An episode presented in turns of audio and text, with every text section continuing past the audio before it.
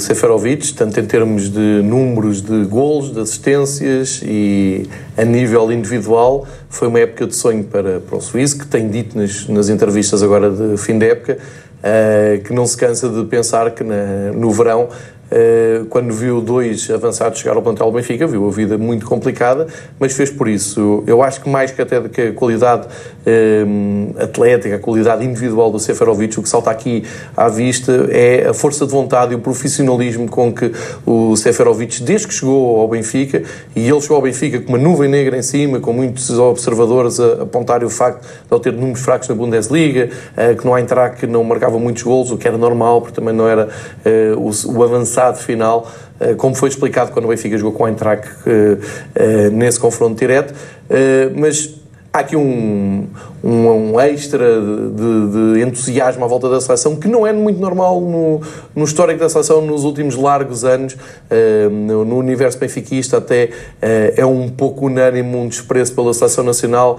uh, por, também pelas costas voltadas que a Federação Portuguesa de Futebol muitas vezes, muitas vezes parece estar com, com o Benfica, aquelas polémicas do, do dia-a-dia -dia com órgãos de, da Federação Portuguesa de Futebol.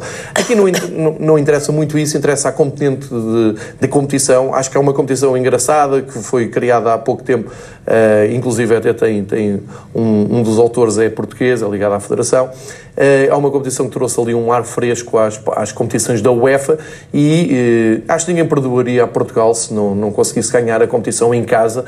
Uh, ainda por cima temos aquele trauma, entre aspas, do Euro 2004 que ficou atravessado e agora Portugal tem, tem responsabilidade acrescida, ainda é o campeão europeu em título, está a preparar já o próximo europeu e, e, e, tem à sua disposição um plantel muito interessante que tem talvez como auge, se tu quiseres eh, traçar assim uma linha média entre a qualidade da seleção, tens um Ronaldo já veterano, um Ronaldo que já fez a época menos interessante a nível individual dos últimos anos com esta passagem para a Série A e este ano nas Juventus. Não foi um mau ano porque foi campeão, mas foi com números bem abaixo daquilo que tem sido o seu, ou que foi o seu regular no Real Madrid. E tens de um lado o Real o Cristiano Ronaldo, que é uma referência, o craque talvez da competição, e depois o outro temos, e eu aqui tenho que pôr o João Félix, como o craque emergente, 19 anos. Ainda não se estreou na seleção, vai ter aqui a oportunidade, não é? Precisamente, esteve, esteve nos trabalhos da Sim, seleção, naquela jornada dupla lesionou-se, deixou até a nação benfiquista muito preocupada na altura, uhum. lá está, uh,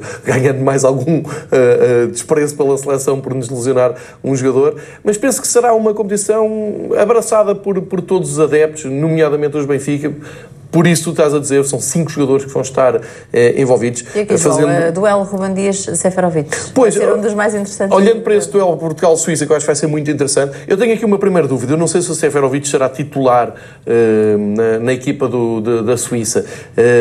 Pode vir a ser, está dentro do leque de avançados que a Suíça apresenta, ele está na pole position para ser titular, mas o Fernando Santos há pouco apontou aqui um facto que é realmente relevante e é muito interessante, que é uma mudança tática que tem acontecido uh, de uma forma gradual na Suíça, em que eles apresentavam muitas dificuldades na, na organização ofensiva e uh, acabou por, uh, o, o, treinador suíço acabou por recorrer numa espécie de 3-5-2, que é aquilo que o Fernando Santos estava há, pouco a explicar, os tais três defesas, um pouco à, semelhança de como joga o Eintracht Frankfurt. Não é muito igual, mas é semelhante. E isso retira um pouco de espaço a um ponta de lança como o Seferovic. Agora, o que eu estou aqui a dizer é do plano teórico e com muita base base naquilo que foi uh, o último encontro da Suíça, que ficou 3 a 3, uh, e que é aquela amostra que nós temos. Ora, se o Seferovic for a jogo, uh, vai ser uma posição completamente, um trabalho completamente diferente que estamos habituados a vê-lo aqui fazer no, no Benfica. Para já, temos já a vantagem de ele não ter o João Félix ao lado e não ter o Pizzi a, a, a dar-lhe jogo. Isso é logo uma vantagem.